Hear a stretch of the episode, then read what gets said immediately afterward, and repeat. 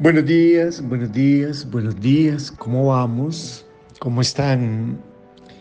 Super, hiper, mega, macro, exageradamente. Ultra, recontra. Bien, bien, bien, bien. Primera de Juan capítulo 3, versículo 1, nueva versión internacional, dice, fíjese Qué gran amor nos ha dado el Padre,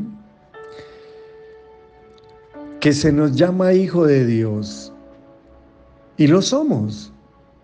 El mundo no nos conoce precisamente porque no lo conoció a Él.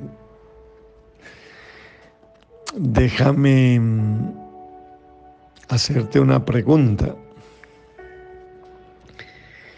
Piensa en tu propia vida por un momento y responda a esto que te voy a preguntar.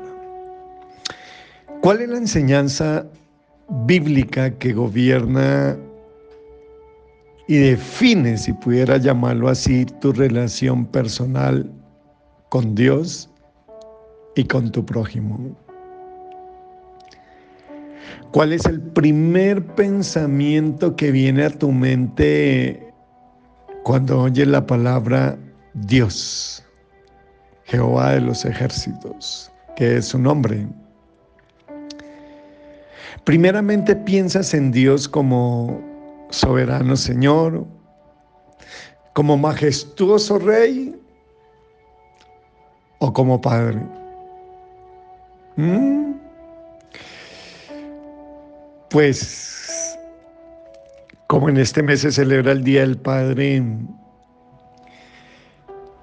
qué rico que lo que venga primero a nuestra mente cuando nos hablan de Dios sea la palabra Padre. Y no es que soberano Señor, majestuoso Rey, Jehová de los ejércitos, esté mal al pronunciarlo, no, pero lo que quiero es tal vez que pase en tu mente lo mismo que pasa en la mía, ¿no? Que cada vez que miro a Dios, no lo aprecio tanto, aunque sí por, la, por lo creador que es, por lo soberano, Señor, sino en mi caso mío, como mi Padre. Y me gusta verme como su hijo.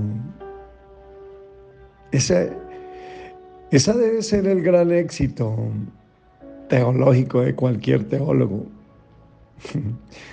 o de cualquier persona que comienza a tener una relación con Dios, de hijo a padre y de padre a hijo. ¿Y por qué lo digo? Porque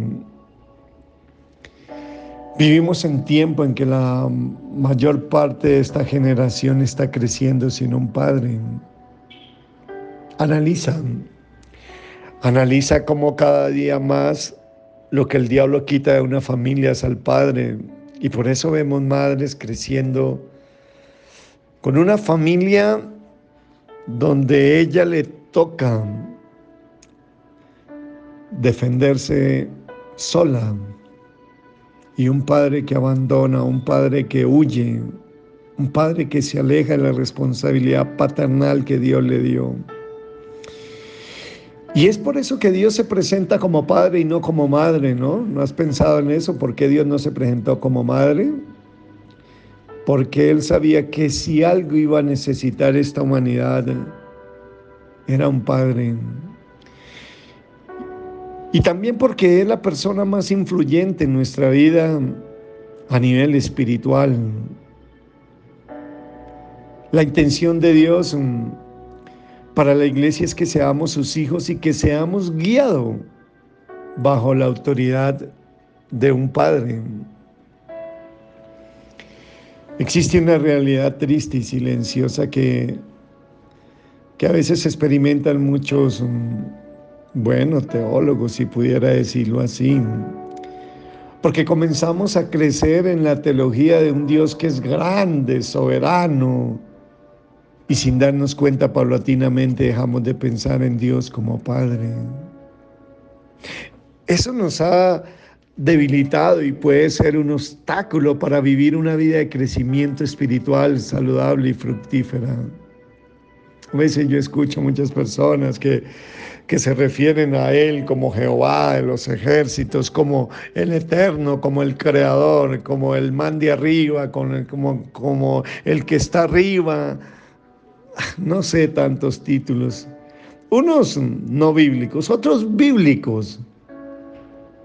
Pero a mí sí me gusta que, que generalmente tú cuando te refieras a Él te refieras como hijo y lo llames como Padre. Sí. Debemos regresar continuamente a la verdad bíblica de que Dios es nuestro verdadero Padre y que nosotros somos sus verdaderos hijos. Debemos regresar a la bendición suprema del Evangelio de ser hechos verdaderos hijos de Dios en el Hijo como lo dice Juan capítulo 1, versículo 12, más a todos los que le recibieron y creyeron, les dio la potestad de ser hechos hijos.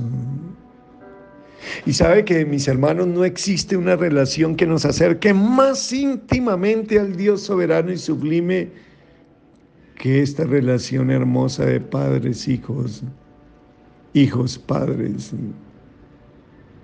Otras descripciones de Dios se han vuelto preeminentes como soberano, redentor, sublime, majestuoso, santo, etc. Y todas estas, eh, vuelvo y te digo, son descripciones bíblicas de Dios y debemos usarla.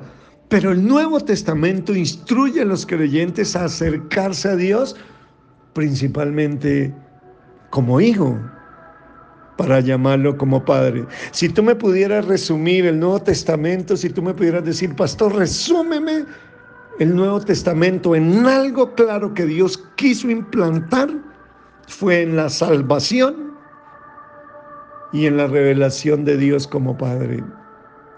Por eso tú nunca miras a nuestro Señor Jesucristo que llamó a Dios ni Jehová de los ejércitos, ni redentor, ni soberano, ni sublime, ni majestuoso, pero sí lo llamó Padre, Padre. Padre fue la palabra que más utilizó nuestro Señor Jesucristo y como Él es nuestro modelo a seguir, creo que reiterativamente nosotros debemos utilizar esa hermosa palabra que significa Padre. Y yo quiero invitarte a que aceptes el desafío de moldear tu vida cristiana a la luz de la doctrina bíblica de la paternidad de Dios. Esta verdad bíblica adecuadamente enfatiza y transformará tu vida cristiana, es decir, tu relación con Dios como Padre, pero mírame también con el prójimo. Esta invitación es verdaderamente demandante y tal vez quizás te estés preguntando, ¿por qué debería aceptar este desafío? ¿Acaso no hay otras doctrinas que son igualmente importantes? Pues déjame decirte algo, mi hermano. Si quieres juzgar que también una persona entiende el cristianismo, ojo, averigua cuánto valora el pensamiento de ser hijo de Dios y tener a Dios como su Padre. Y te lo vuelvo a repetir. Si quieres juzgar qué tan bien una persona entiende el cristianismo, averigua cuánto valora el pensamiento de ser hijo de Dios y tener a Dios como su Padre. Porque todo lo que mi Señor Jesucristo enseñó, todo lo que hace que el Nuevo Testamento sea nuevo y mejor que el Antiguo, todo lo que es distintivamente cristiano, en oposición a lo meramente judío, se resume en el conocimiento de la paternidad de Dios. Padre es el nombre cristiano para Dios.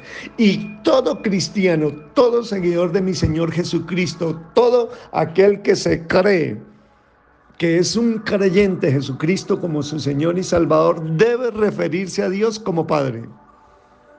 Esa es la diferencia que nosotros tenemos como hijos de Dios a los judíos, como un pueblo de Dios. Y yo te digo algo, me va mejor ser, convencerme, y creerme y comportarme como hijo de Dios y no como pueblo de Dios. Porque yo creo que Dios trata mejor a sus hijos y tiene mejores responsabilidades con sus hijos que con su pueblo.